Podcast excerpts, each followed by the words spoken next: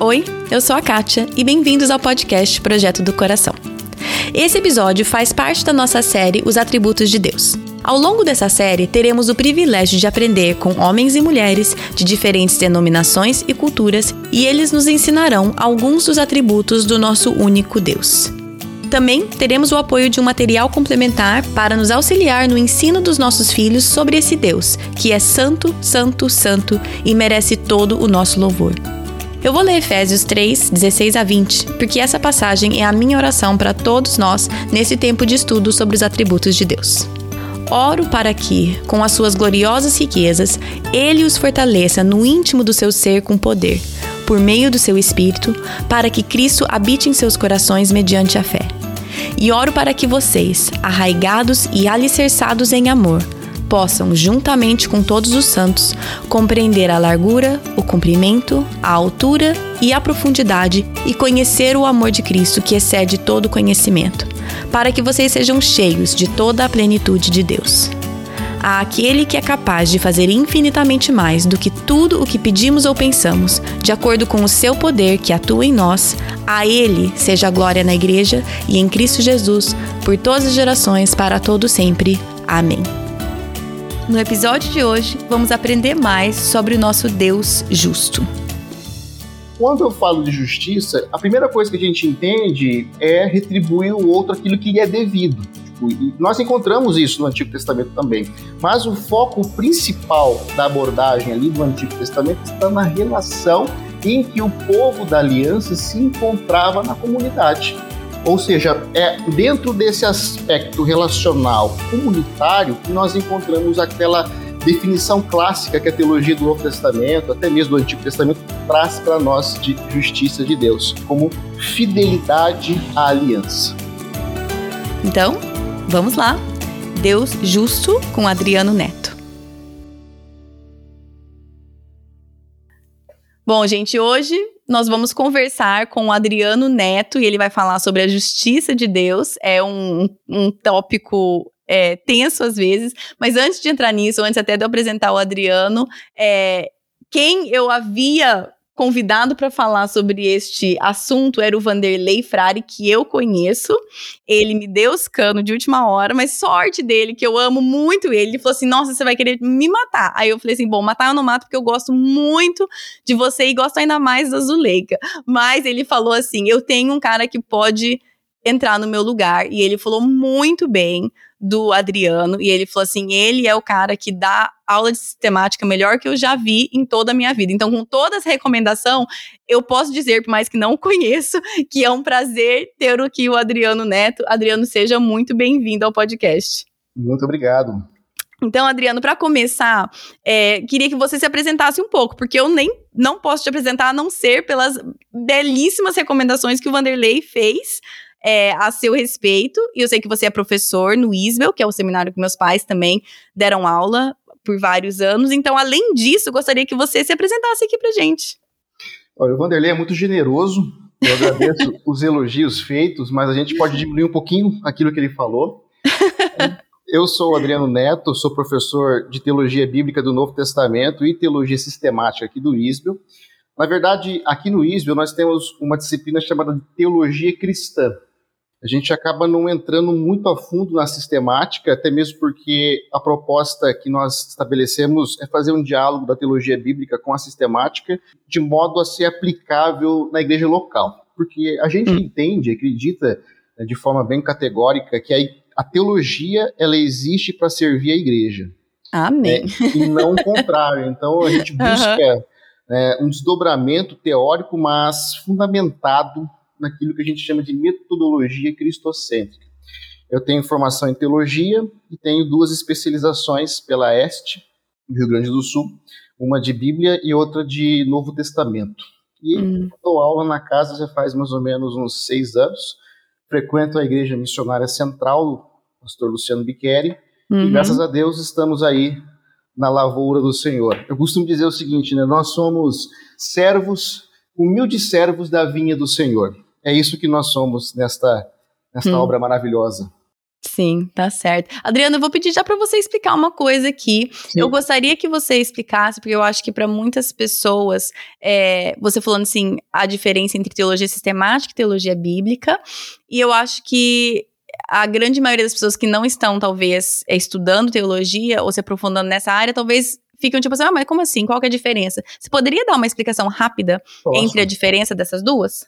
Sim, a teologia bíblica, ela fundamenta os seus estudos na escritura, nos textos canônicos. Então a gente aborda aqui desde o contexto histórico, filosófico, contexto cultural, geográfico. A gente busca entender aquilo que o texto disse no seu contexto original.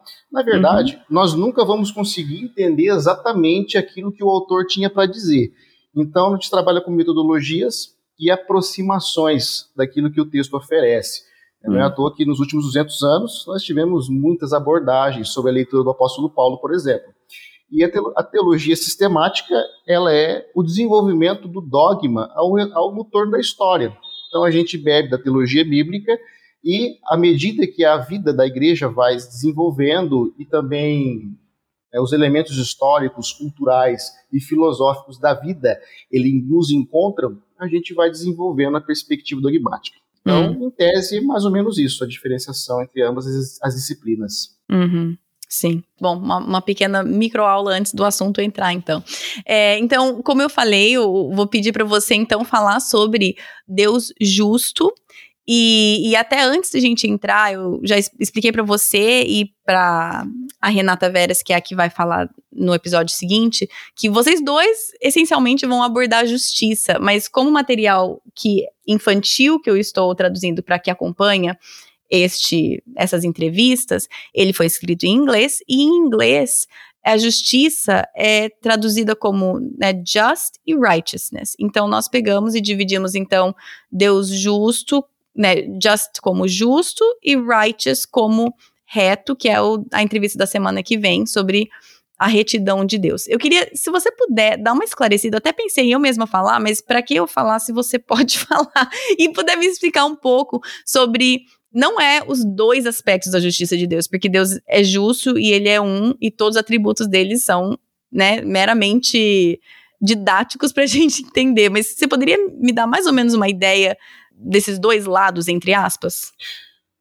Olha, é muito complicado a gente falar de, de justiça bíblica. Né? Justiça de Deus, por exemplo, é um dos atributos que nós desenvolvemos e pensamos naquele que, que é o absoluto. Até mesmo porque a nossa língua ela acaba não conseguindo traduzir corretamente as nuances dos termos hebraicos e gregos. Então, isso é um, essa é uma dificuldade que nós temos, até mesmo porque o conceito que nós aqui temos de justiça é um conceito grego, hum. que desenvolve a partir da ideia da justiça retributiva. E quando nós olhamos na história do Antigo Testamento e no agir de Deus com o seu povo, nós observamos uma, uma realidade de justiça que diz respeito à relação. Hum.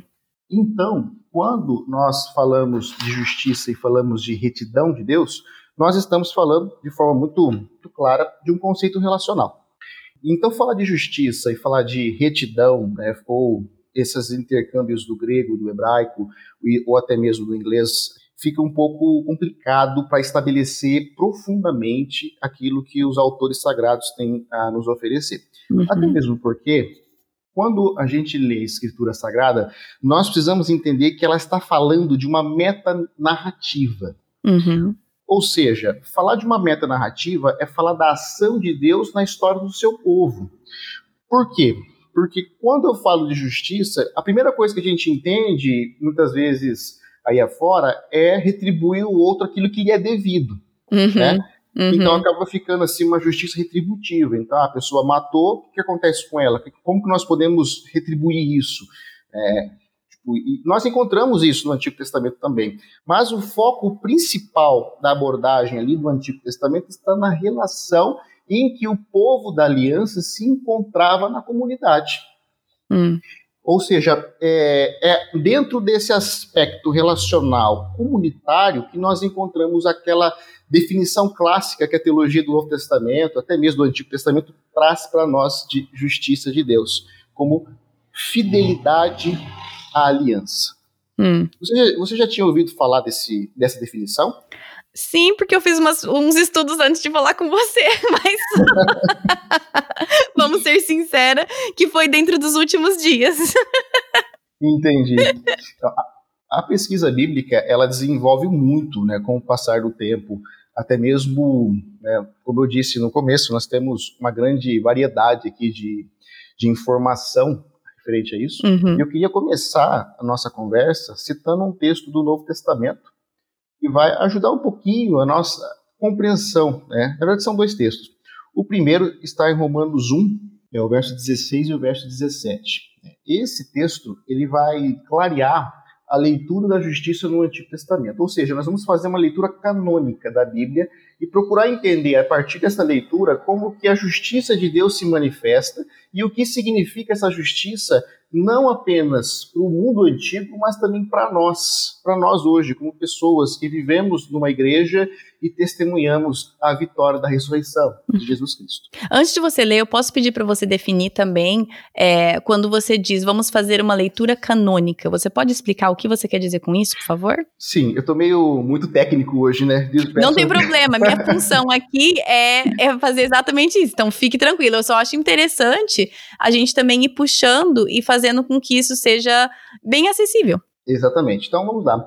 Uma leitura canônica da Escritura é uma leitura que visa toda a Escritura Sagrada. Em outras palavras, é a Bíblia interpretando a Bíblia. Isso uhum. tudo sob uma ótica cristocêntrica, isto é, nós lemos a Escritura Sagrada através da lente da vida e da obra de Jesus Cristo. Uhum. Então, é, o Antigo Testamento nada mais é do que um avançar até Cristo.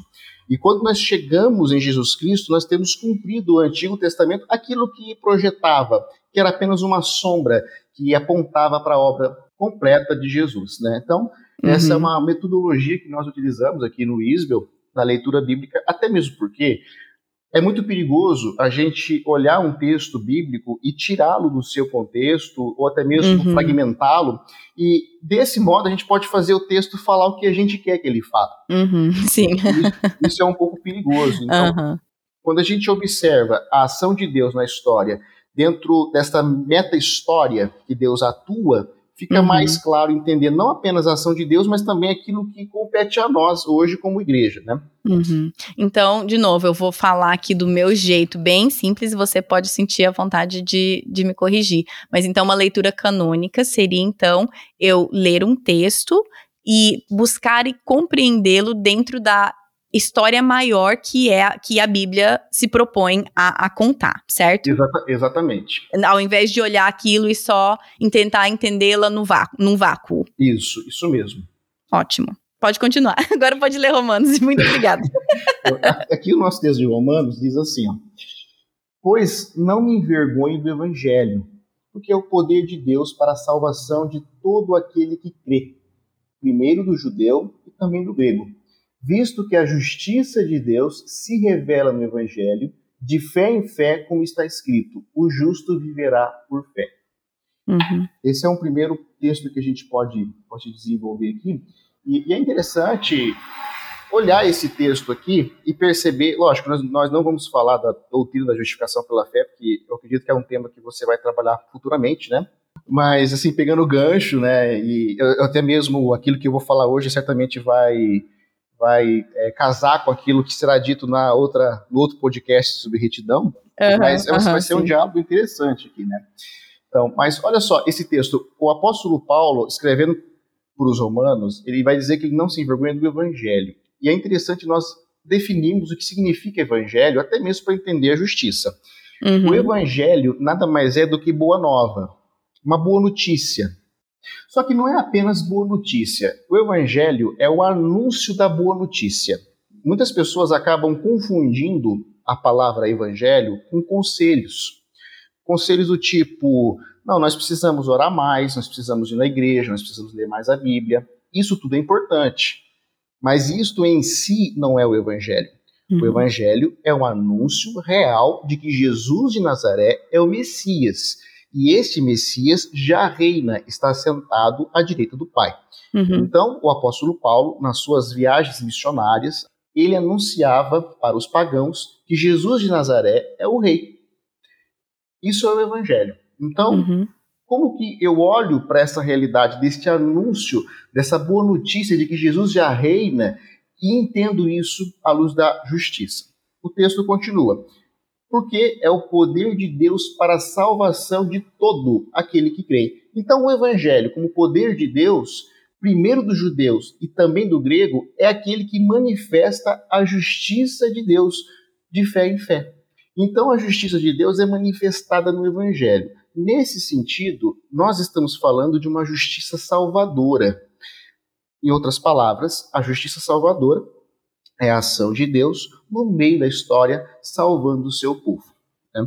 Uhum. Agora, para o negócio esquentar um pouquinho mais, aí eu vou deixar isso para você traduzir depois. Essa fala vai ser a sua missão, né? Ai, ai. traduzir Vamos lá. o que eu vou falar aqui. Quando Vamos eu olho para a Escritura e para a história de Deus, eu percebo uma coisa. Quando Deus cria, ele cria por liberdade. Né? Uhum. Né? Então, é uma, Deus cria por amor e não por necessidade. Deus não tem necessidade alguma. Uhum. Quando ele cria, ele cria, digamos assim, uma morada para ele mesmo. Certo? Então, nesse sentido, a criação, toda a criação, é como se fosse um templo. O que é um templo? O templo ali no Antigo Oriente Próximo e também na Escritura Sagrada, ele nada mais é do que a interconexão de céu e terra. Em outras palavras, o templo é a morada de Deus com o seu povo. Certo. Entendeu? Uhum, uhum. Então faz sentido que a criação, então, obviamente, seja um templo. templo de Deus. Um templo de Deus. Quando Deus ele cria, ele coloca o ser humano nessa criação dentro de um jardim. Uhum. Este jardim, nós costumamos chamá-lo de jardim-templo.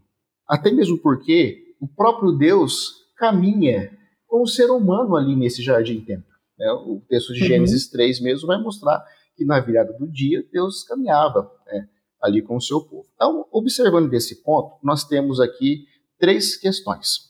Lá no templo, ou no tabernáculo, nós temos o Santo dos Santos, nós temos o lugar santo e nós temos o átrio, certo? Uhum, sim. Ou seja, é uma, é, é uma questão assim de, de uma santidade que vai crescendo, né? Uhum. desde tipo, de fora. Vai passando de fase. Isso, para dentro. A mesma estrutura nós encontramos no Éden. Por quê? O Éden, ele é a habitação de Deus, vamos assim dizer. E partindo do texto de Ezequiel, nós vamos perceber que o Éden é uma montanha. O Éden fica no topo desta montanha. Ele representa o Santo dos Santos. Hum. Descendo um pouco, nós temos o Jardim do Éden. É bom salientar isso, que o Jardim do Éden não é em si mesmo o Éden, certo? Nós temos o Jardim do Éden e fora do jardim nós temos o átrio. Então, ao Deus, ao criar o ser humano, ele coloca a sua imagem nesse jardim-templo. Qual é a função do ser humano ser imagem e semelhança? Nada mais nada menos do que projetar os louvores de Deus, a imagem de Deus, a glória de Deus para a criação e reprojetar as, os louvores da criação para Deus. Sim. Em outras palavras, Adão ele seria um sacerdote ele, nesse jardim templo. Interessante. Então, se nós estamos dividindo aqui o Santo dos Santos como habitação de Deus, o, o Jardim do Éden como o lugar santo e o átrio como fora do jardim, já já você vai entender o que isso quer dizer com justiça. Eu tô imaginando, eu tô tentando traçar, mas eu tô esperando. a gente está fazendo uma, uma, uma fundamentação é, bíblica para entender o que, que é a justiça, né? Ótimo, vamos construindo então. Se a gente, ó, se deixar, a gente vai até meia-noite, mas pode ficar tranquilo que eu vou um pouquinho antes. pois é. Então pensa bem comigo. Adão foi colocado ali nesse, nesse jardim-templo como um sacerdote, mas não apenas como um sacerdote, mas como um vice-regente. Uhum. Então nós uhum. temos aqui um rei-sacerdote, cuja função é adorar a Deus, só que Deus havia dito para ele que ele deveria multiplicar a sua descendência. Certo. Ou seja, ter outras imagens de Deus. Para que isso aconteça, é necessário uma coisa: expandir esse jardim, para que toda a criação fosse um jardim. Certo. Ou seja, para que toda a criação fosse plena da glória de Deus. Uhum. Então nós temos esse primeiro ponto. Aqui nós encontramos o pecado, né, já no comecinho do Gênesis. O pecado, nesse sentido, não é uma mera quebra de lei moral. A doença é um pouco mais séria do que isso. Uhum. É, a, o, o, pecado ele se traduz, vamos assim dizer, como idolatria. Uhum. Ou seja, a função do sacerdote Adão no Éden, ele, ele, ele falha, ele idolatra, né? E essa idolatria é terrível porque causa a expulsão ali de Adão do Éden para fora do jardim. Uhum. Então nós temos aqui uma palavrinha que a gente encontra na Bíblia em outros lugares que a gente pode aplicar aqui no Éden como exílio. Adão sofreu uhum. um exílio, ele e a, e, a, e, Eva, né? E se você parar e olhar também, você vai perceber que a história do, do Éden, ela é paralela com a história de Israel. Uhum. Por quê? Israel, ele sai do Egito, ele é resgatado do Egito ali por, por Moisés, e ele vai até a terra da promessa. Uhum. Nesse processo todo de saída do êxodo, né, que é a Páscoa, a libertação, ele caminha até o Monte Sinai. Isso nós vamos poder compreender melhor lá em Êxodo 19, uhum. verso 4. Diz assim, ó: Tendes visto o que fiz aos egípcios, como vos levei sobre as asas de águia e vos cheguei a mim. Agora, pois, se diligentemente ouvirdes a minha voz e guardardes a minha aliança, então sereis a minha propriedade peculiar dentre todos os povos, porque toda a terra é minha Vós me sereis reino de sacerdotes e nação santa. São essas as palavras que falarás aos filhos de Israel. É legal a gente observar, porque existem paralelos também com a vocação de Adão. Uhum. Falando desse modo, olhando para Israel como uma nação santa, isso quer dizer que ela é uma nação separada, eleita dentre todas as outras nações. E qual que é a sua função? É ser mediadora das bênçãos de Deus para as outras nações, como um reino de sacerdote. Adão era um rei sacerdote no jardim. O seu pecado ocasionou a saída do jardim. Quando Israel toma posse da terra e a desenvolve como nação, Deus, através da aliança feita no Sinai e da lei dada para esse povo, estabelece algumas questões. Dentre elas que, se o povo adorar outros deuses e não a Deus, o único Deus, ele será expulso dessa terra. E nós encontramos a mesma coisa é, que aconteceu com Adão, agora com Israel, quando eles vão adorar os Baalins. E nós vamos observar Jeremias, por exemplo, alertando esse povo para voltar para a aliança. E o pecado, que é um pecado de idolatria. Então, olhando nesse ponto, o pecado como rebelião, como idolatria, ele também causa o exílio deste povo para a Babilônia. Então esses paralelos mostram uma coisa para nós. A história de Israel é uma história que ela visa um fim. Só que ela tem altos e baixos. Nós vemos chamados como Abraão em Gênesis 12, por exemplo, uma aliança feita com Abraão, e esta aliança que Deus faz com Abraão tem uma finalidade. É simplesmente uma forma de Deus resolver o pecado de Adão através da família que Deus chama, que no caso aqui é Abraão. E tem uma promessa interessante lá, né, que através de Abraão e sua família, todas as nações serão abençoadas. Então nós temos aqui aliança. Se uhum. eu definir no começo aqui do nosso papo justiça como fidelidade à aliança, eu estou falando que Deus é fiel àquilo que ele falou, certo? Uhum. Sim. Então, dentro desse processo todo da história de Israel, nós chegamos a uma questão interessante. Israel foi chamada para ser a nação pela qual o problema do pecado seria resolvido. Mas Israel também estava presa no pecado. Logo, ela precisaria de salvação, de libertação.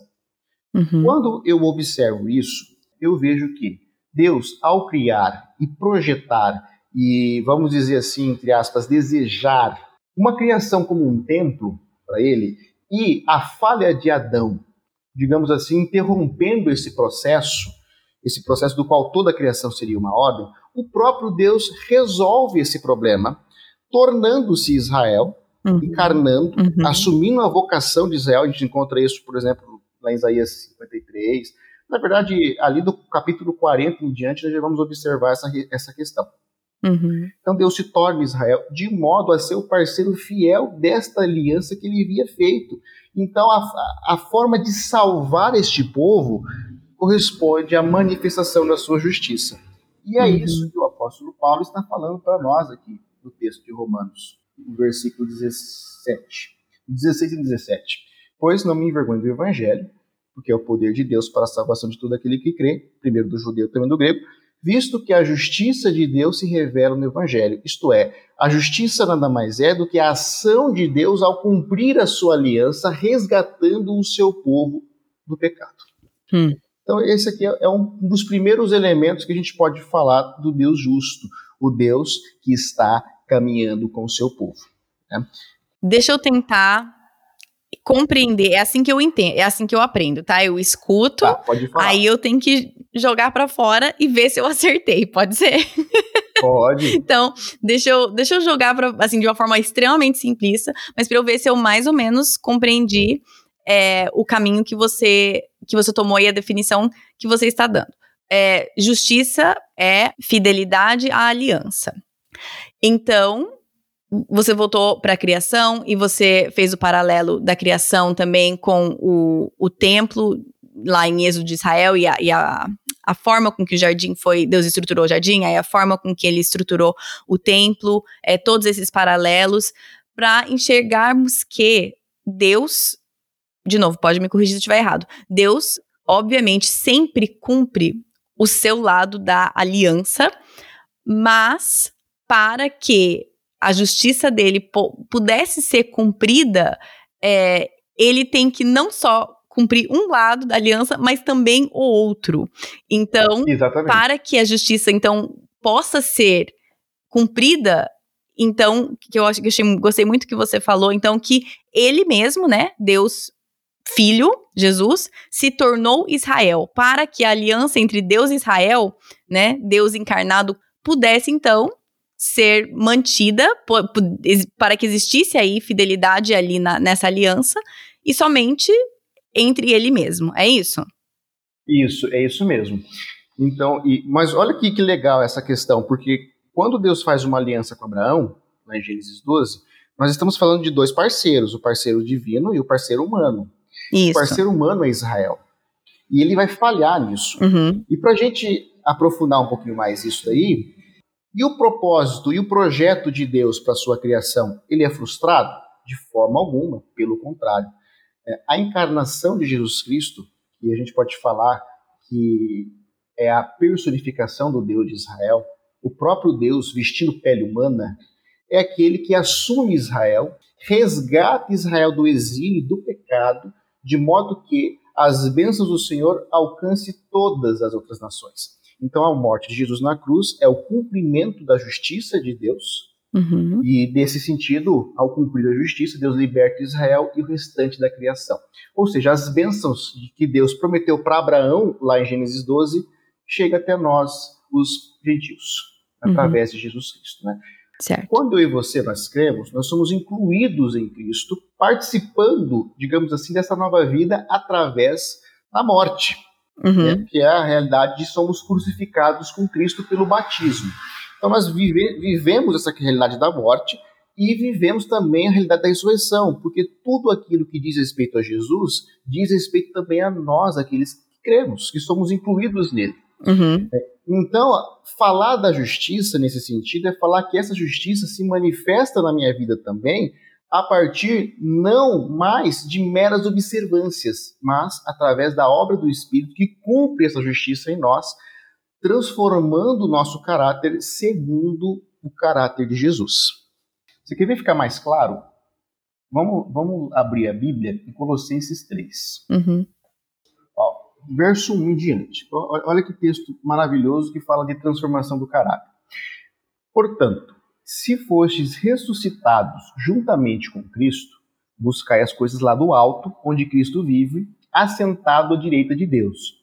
Pensai nas coisas lá do alto, não nas que são aqui da terra, porque morrestes e a vossa vida está oculta juntamente com Cristo em Deus. Uhum. Quando Cristo, que é a nossa vida, se manifestar, então vós também sereis manifestados com ele em glória.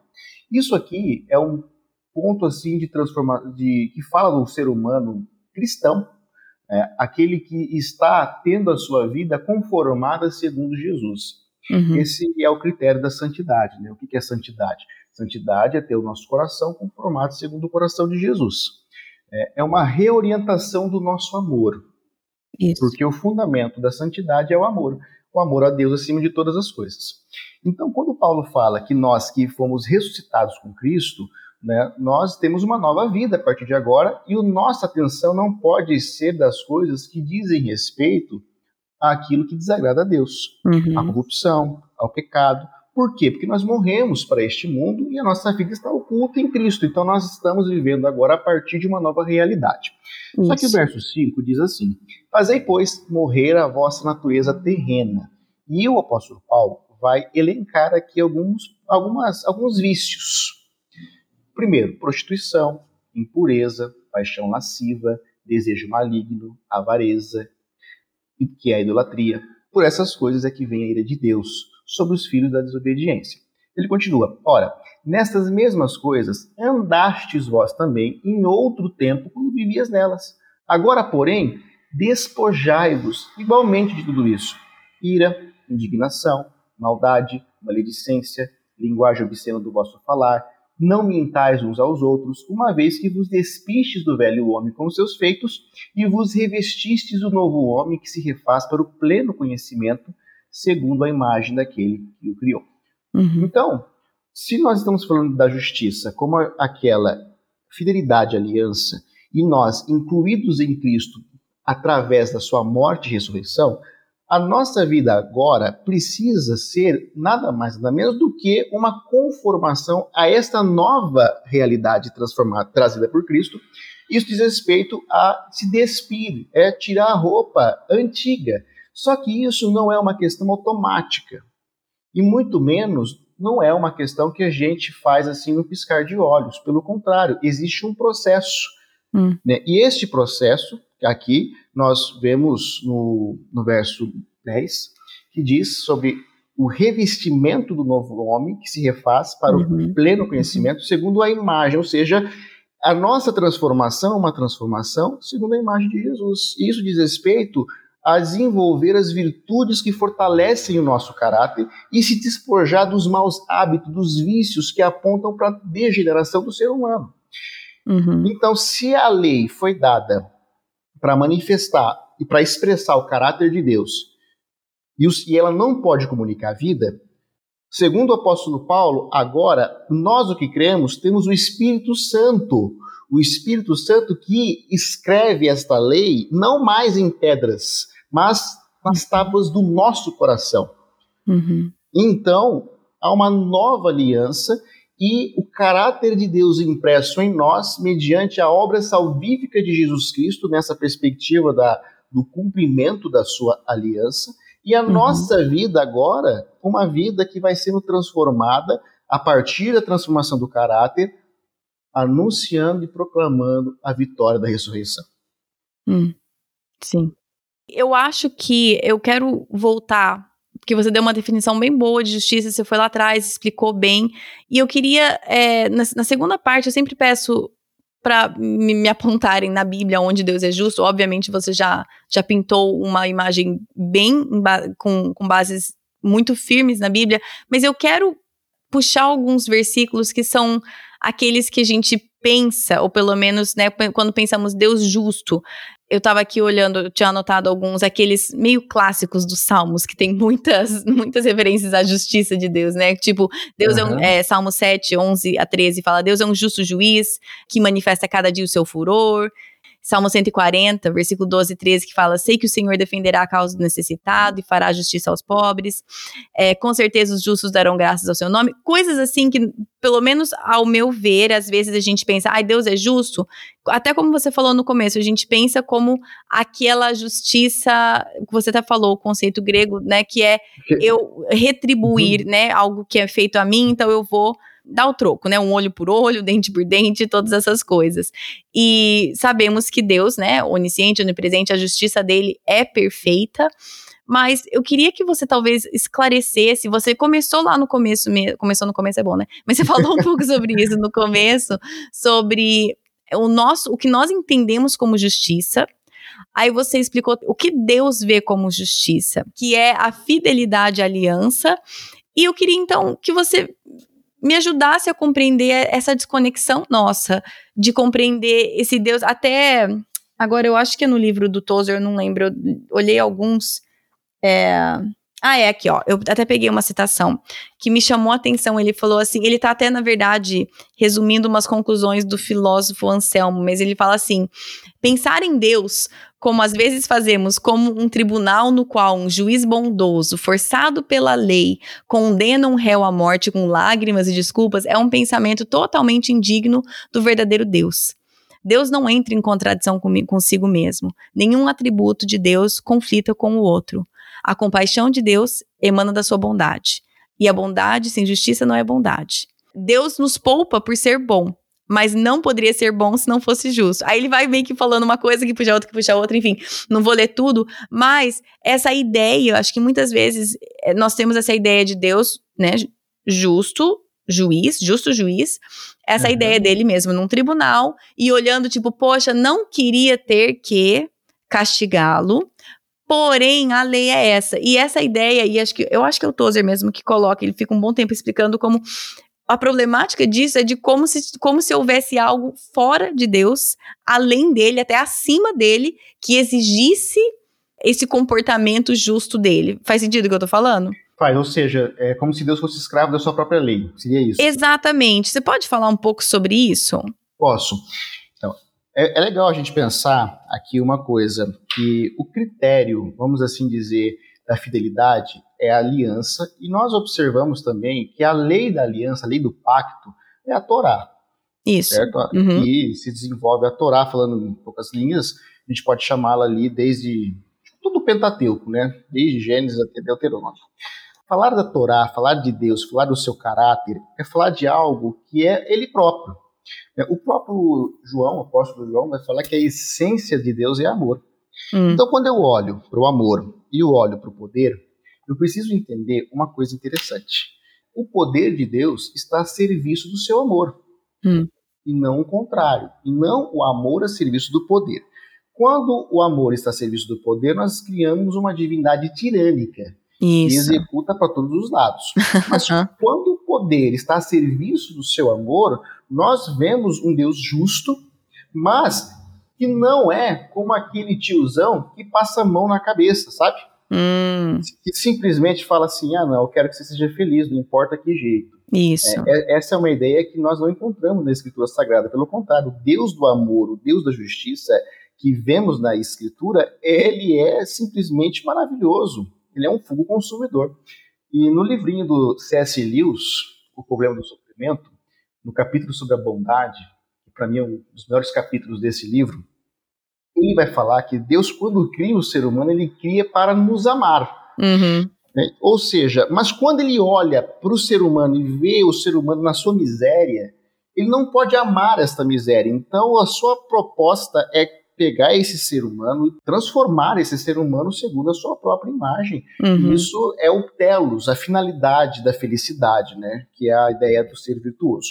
Né? Mas quando a gente olha para a lei e olha para o ser humano e percebe Deus preso numa realidade do qual ele pode salvar ou não, ou ele fica triste porque ele queria salvar e não pôde salvar, isso é meio complicado a gente falar, né? uhum. até, mesmo porque, uhum. até mesmo porque ninguém na face da Terra tem a ousadia de falar que merece alguma coisa de Deus ou pode se declarar justo até através dos seus feitos, das suas obras ou coisa parecida. Uhum. O fato é que o ser humano que não pode ser salvo, que jamais pode ser salvo por si mesmo, o próprio Deus ele desce dentro desta miséria. Ele se, é, o amor veste pele humana e assume essa realidade de modo que salve aquele que jamais poderia ser salvo. Hum. Então, eu acredito que Deus, ao olhar para o ser humano e dentro da força, digamos assim, né, da relação da sua lei que não pode comunicar a vida, o próprio Deus é aquele que traz a vida e é aquele no qual cumpre né, a sua justiça.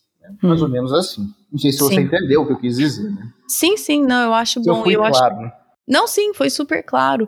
E eu acho importante isso, porque é, e também tem, tem tantas histórias bíblicas que eu acho que também nós compreendemos mal, por uma falta também, como até você colocou no começo, de uma falta de uma leitura canônica, né? E, e tirando as histórias de um contexto, tirando da, da grande narrativa que a Bíblia né, nos traz, mas coisas até como aquela história de, agora não vou lembrar em português, mas é Uzias, que vai tocar arca e morre?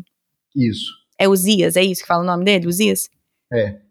É, então, coisas assim, ou às vezes como aquela história que eu não vou lembrar de onde é, provavelmente em Êxodo ainda, quando a terra abre, engole toda a família do cara que tomou, que pegou do que ele não devia ter pego.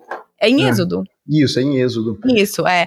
Ou histórias assim que a gente pensa, poxa vida, ou até Sodoma e Gomorra. Essas histórias assim que a gente vê, e muitas vezes eu acho que a gente compreende como tipo, nossa, exagerado, né? não era para tanto, né?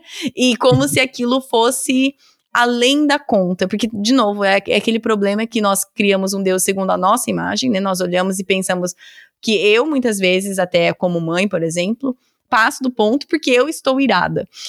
E eu, então, enxergo um Deus a essa minha imagem. Eu olho que Deus, então, julga de uma forma, às vezes, extrapolada queria que você falasse um pouco sobre isso e essa nossa compreensão errônea dessas histórias que você falou.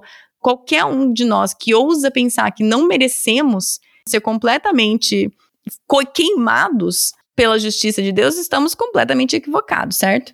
certo? Então, queria que você falasse um pouco sobre essa nossa dificuldade, eu acho, de olhar essas, essas histórias específicas e pensar, poxa, não me parece justo. E aí, como isso implica na nossa vida de hoje? Se eu não vejo e não compreendo e não confio que o Deus é perfeitamente justo, eu olho para as vezes circunstâncias na minha vida, eu olho para coisas que acontecem com pessoas que eu não acho que deveria acontecer aquilo, e eu então é, duvido do caráter de Deus. Exatamente. O, o, o, problema, muitas vezes, é que nós não compreendemos muito bem aquilo que é o caráter de Deus. É. Né? É, a gente acaba criando um Deus à nossa imagem e semelhança, e o problema disso é que a gente coloca o nome dele de Jesus, muitas vezes, e anunciamos esse Jesus que é criado à nossa imagem, que não corresponde a Jesus né, encarnado, Filho de Deus. Exatamente. E a nossa forma de observar o mundo, e até mesmo né, de querer punição para os outros, é uma questão que diz respeito a nós mesmos. Uhum. Agora, olhando para o ser humano, não há um justo sequer. Isso. Não há ninguém que possa buscar a Deus, como diz a Sagrada Escritura, né? Então, quando a gente olha para Deus e vê a Torá como a manifestação do seu caráter, nós observamos também que existem coisas que vão ser feitas por esse Deus caso essa aliança seja quebrada. Uhum. Então não basta simplesmente chegar e falar Deus é o amor e está tudo liberado. Né? Ah, não, eu posso fazer o que, o que eu quero e está tudo certo. Não. Esse tipo de leitura é uma leitura equivocada, porque a quebra da aliança resulta em exílio. Foi assim com Adão no Éden. Uhum. É, ele idolatrou, ele foi uma idolatria de si mesmo. É, ele quis ser como Deus. Ou seja, a liberdade dada a ele foi abusada, de modo que ele quis seguir o seu caminho por ele mesmo. Então, quando você rompe essa relação do humano com a fonte da vida, nós não temos um castigo divino de morte, nós temos uma, uma, uma realidade. Hum. Assim como você colocar o dedo na tomada e, e desligar ela, vai faltar luz. né? tipo, não foi um castigo, a luz acabou, não. É. Adore a serpente, você será né, expulso do jardim. Você não vai poder participar do fruto da árvore da vida.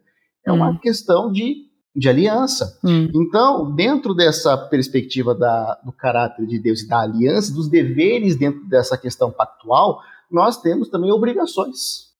Existe uma realidade que diz o seguinte: o Deus gracioso escolhe um povo para que este povo seja a resposta dele para o pecado. Isso é por graça. Só que, para que você permaneça, vamos falar aqui agora no sentido do Antigo Testamento para que o israelita ali permanecesse nessa aliança, ele precisaria guardar a Torá. Uhum. Certo? Sim. Se ele não cumprisse, se ele quebrasse, se ele não fizesse, ele seria expulso. Uhum. Não é à toa que na lei nós temos o, o, sistema de sacrifícios que vai trazer uma certa, digamos assim, entre aspas, reparação daquilo para que ele permaneça.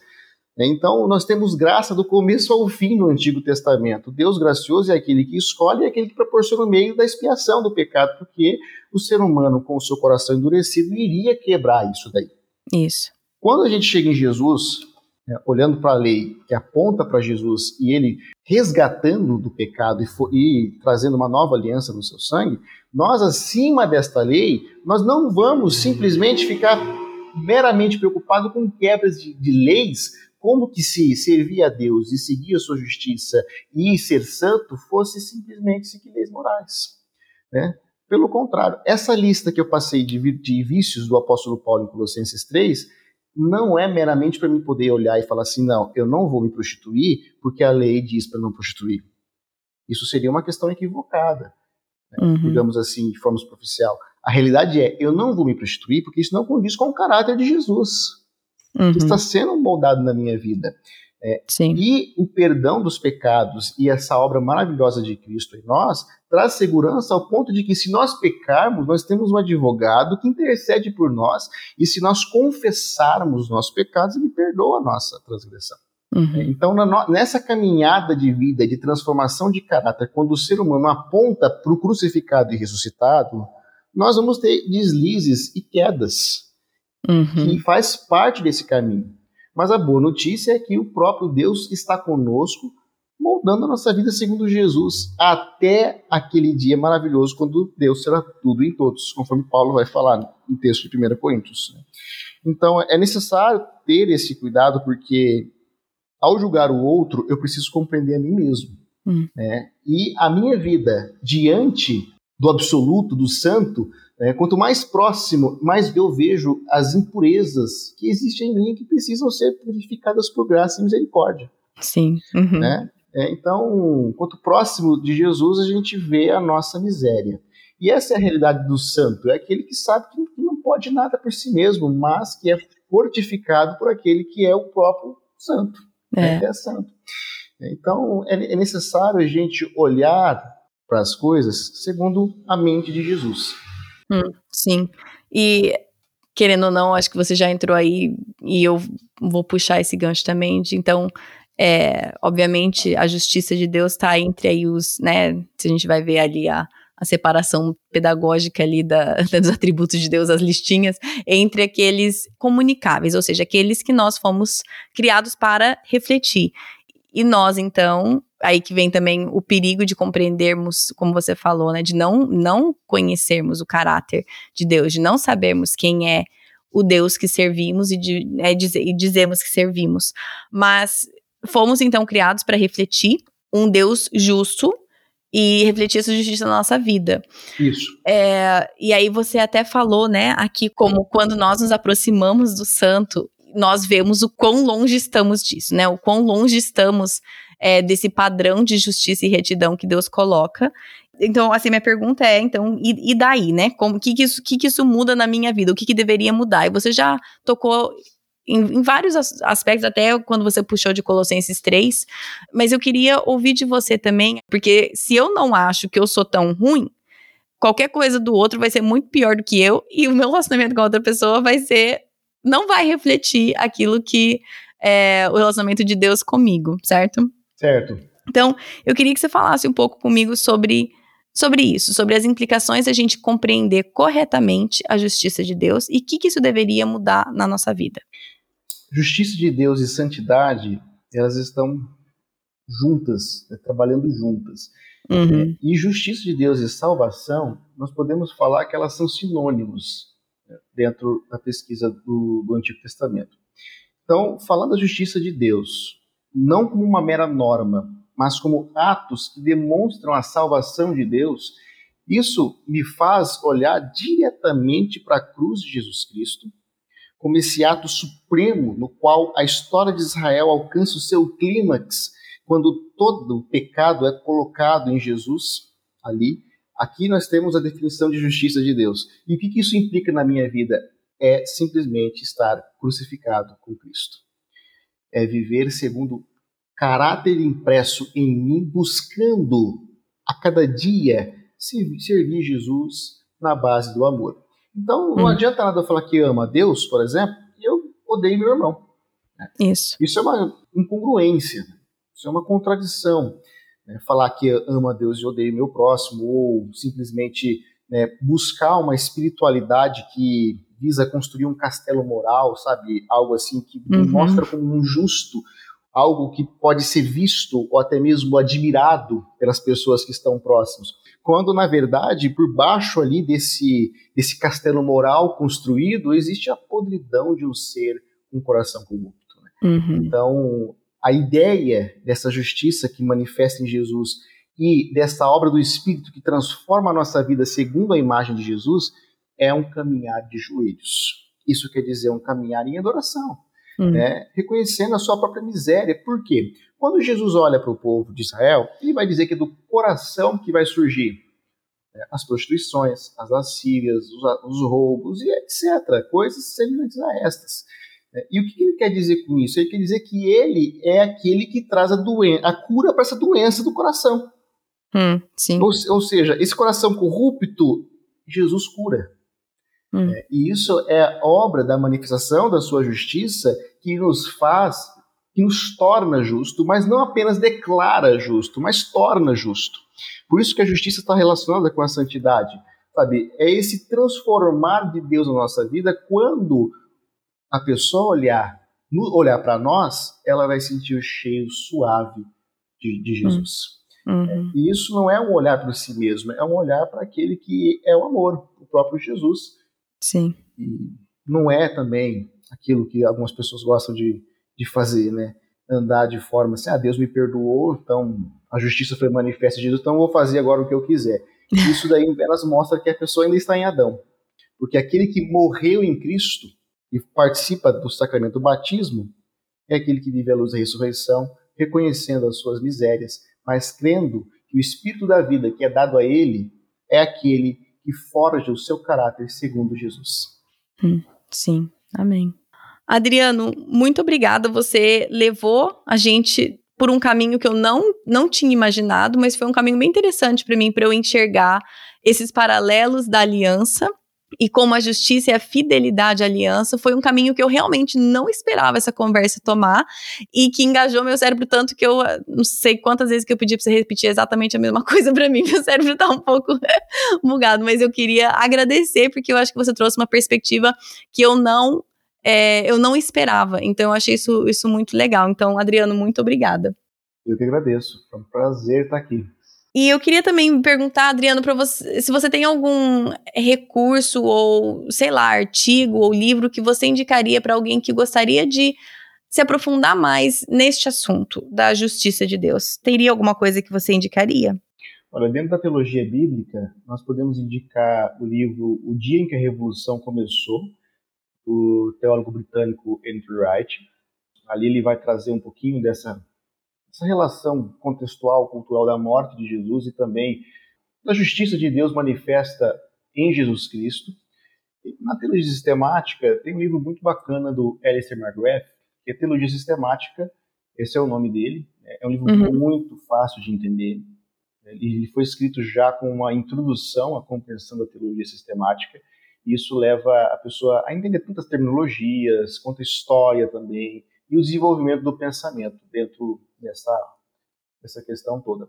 E também, né, para quem quiser aprofundar mais, né, uma linguagem um pouco mais difícil, nós temos a teologia do apóstolo Paulo, do James Dunn, e lá ele tem um capítulo só sobre a justiça de Deus, que é muito bacana, assim, mais ou menos umas 60 páginas que ele desenvolve esse tema. Então fica aí uma dica bacana para leitura né, e compreensão desse tema.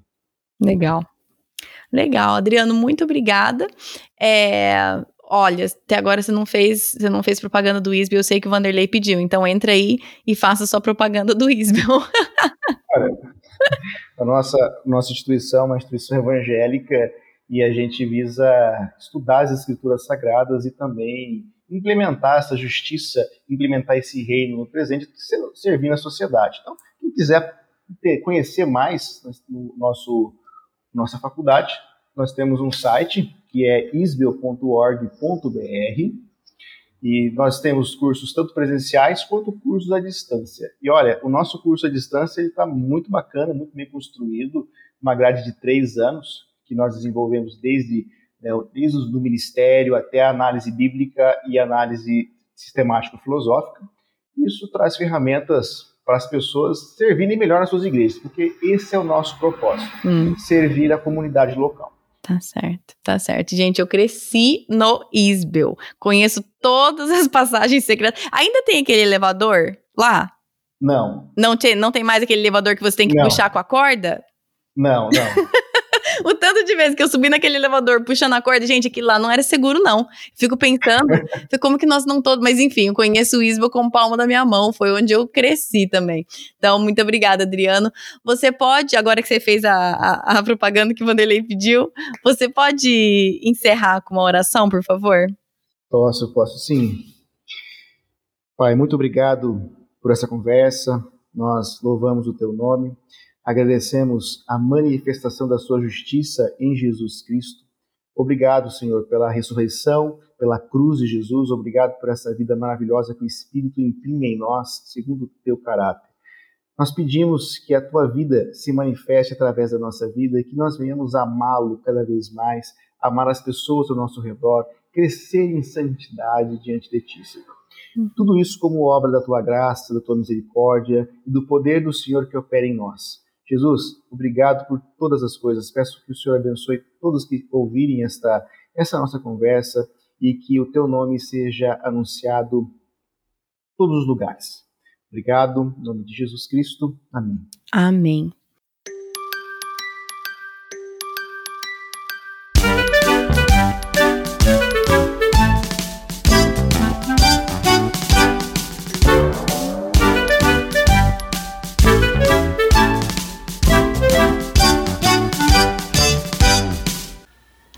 Deus é justo.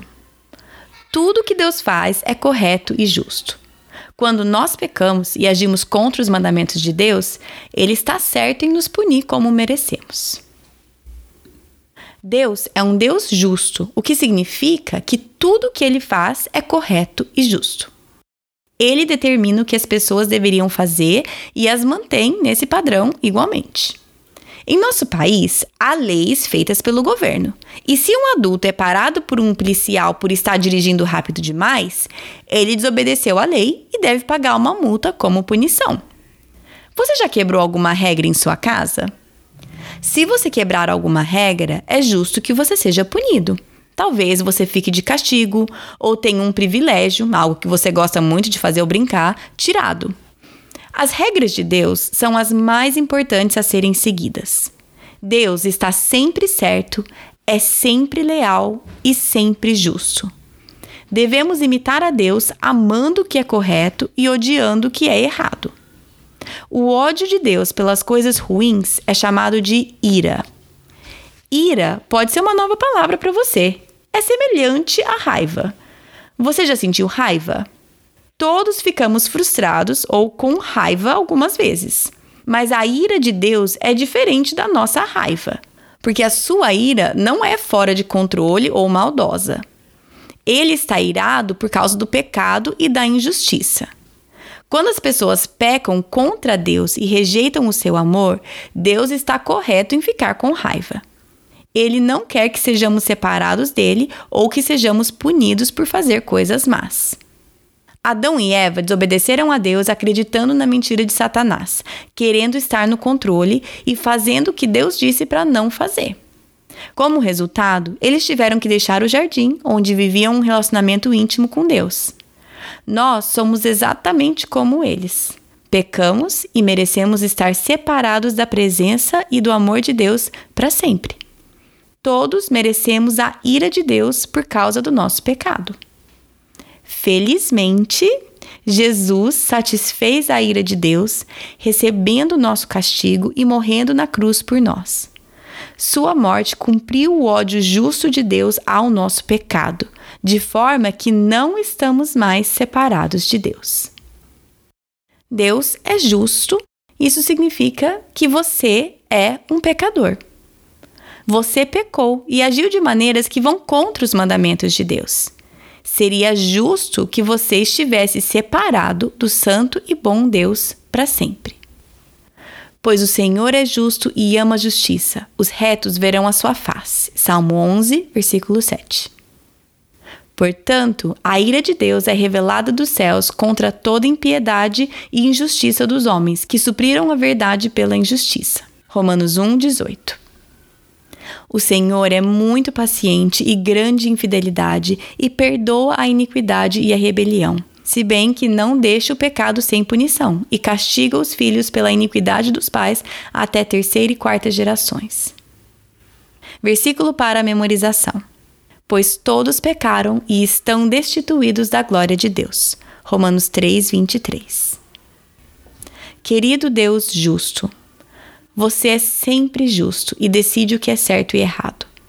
Ajude-me a amar o que é certo e a odiar o que é errado. Você tem razão em ficar irado com as coisas ruins que as pessoas fazem. Sinto muito por ter pecado e mereço estar separado de ti. Agradeço por Jesus levar os meus pecados para que eu pudesse fazer parte da sua família. Amém.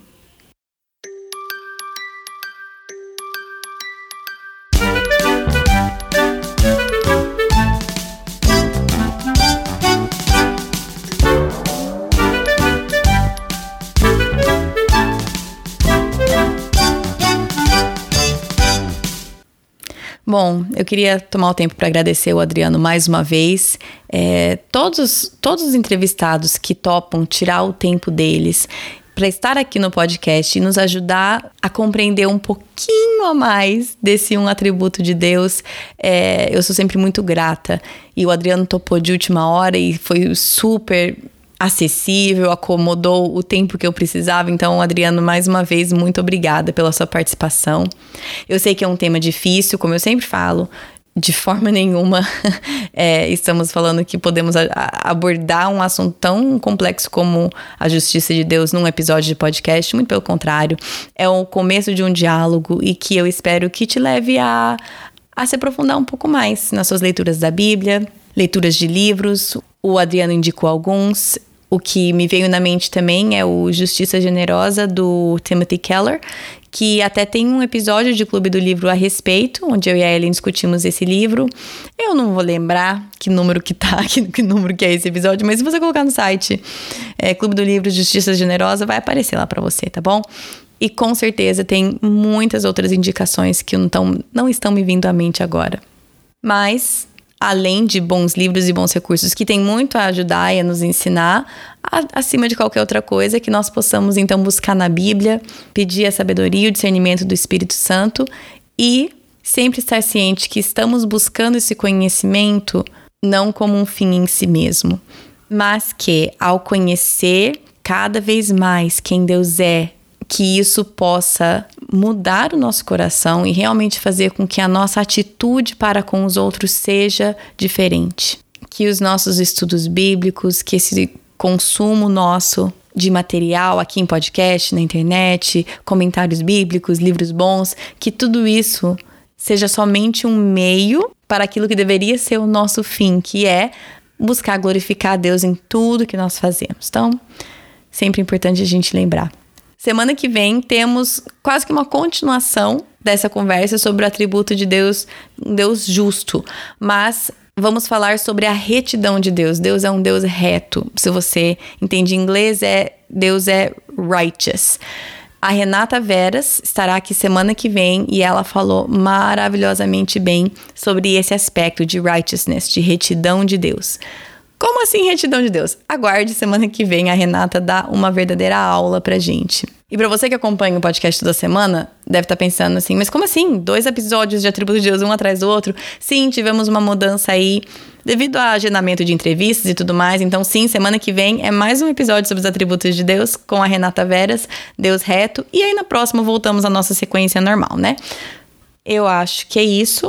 Você pode seguir o podcast nas redes sociais. No Instagram é PDC Podcast, no Facebook é Projeto do Coração. E o site é projetodocoração.com. Como eu falei, tem barrinha de busca lá. Só você colocar o que você está procurando que vai aparecer para vocês. Tem todas as séries que já fizemos, tem todos os episódios, enfim, tá tudo lá, vários recursos para imprimir de forma gratuita, para discipulado em família, para discipulado na igreja, guias de discussão de filme em família, um monte de coisa, cartãozinho para decorar, para memorizar versículo com seus filhos, tem muita coisa lá para vocês, tá bom? Acho que é isso. Bom final de semana para vocês e até semana que vem. Na Bíblia, em Miqueias 5:5, está escrito que ele será a sua paz. Se eu acredito na Bíblia, eu acredito que apesar das minhas circunstâncias, ele será a minha paz. Meus filhos estão tocando terror dentro de casa? Ele será a minha paz. Estou me sentindo culpada por não passar mais tempo com os meus filhos? Ele será a minha paz. Tô cansado de ter as mesmas brigas de sempre com meu marido? Ele será a minha paz. Gritei e perdi a paciência de novo? Ele será a minha paz. Vamos tentar lembrar disso e, com a ajuda de Deus, escolher a viver nessa paz todos os dias.